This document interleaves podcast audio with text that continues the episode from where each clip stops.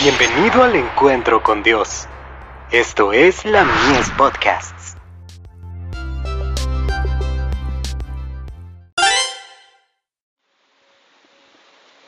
La fe por la cual vivo.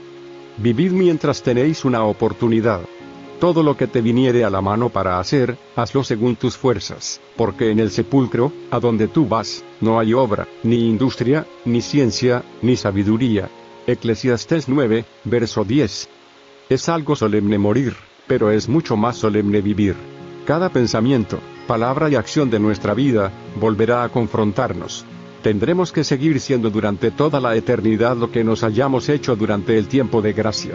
La muerte provoca la disolución del cuerpo, pero no produce cambio alguno en nuestro carácter, ni lo cambia tampoco la venida de Cristo, tan solo lo fija para siempre sin posibilidad de cambio. Vuelvo a invitar a los miembros de la Iglesia a ser cristianos, a ser semejantes a Cristo. Jesús no trabajaba para sí mismo, sino para los demás.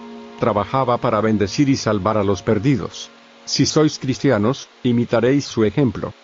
Hermanos y hermanas, despertad, os ruego, del sueño mortal. Es demasiado tarde para dedicar la fuerza del cerebro, de los huesos y de los músculos, a servir al yo. No permitáis que el último día os halle privados del tesoro celestial. Tratad de fomentar los triunfos de la cruz, de iluminar las almas, de trabajar por la salvación de vuestros semejantes, y vuestra obra soportará la prueba del fuego. Joyas de los testimonios. Tomo 2 páginas 167 y 168.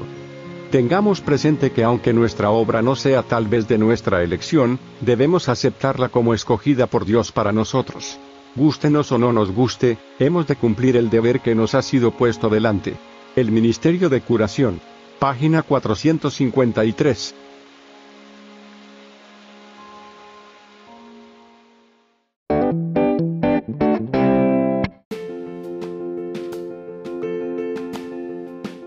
Visítanos en www.ministeriolamies.org para más contenido. Dios te bendiga.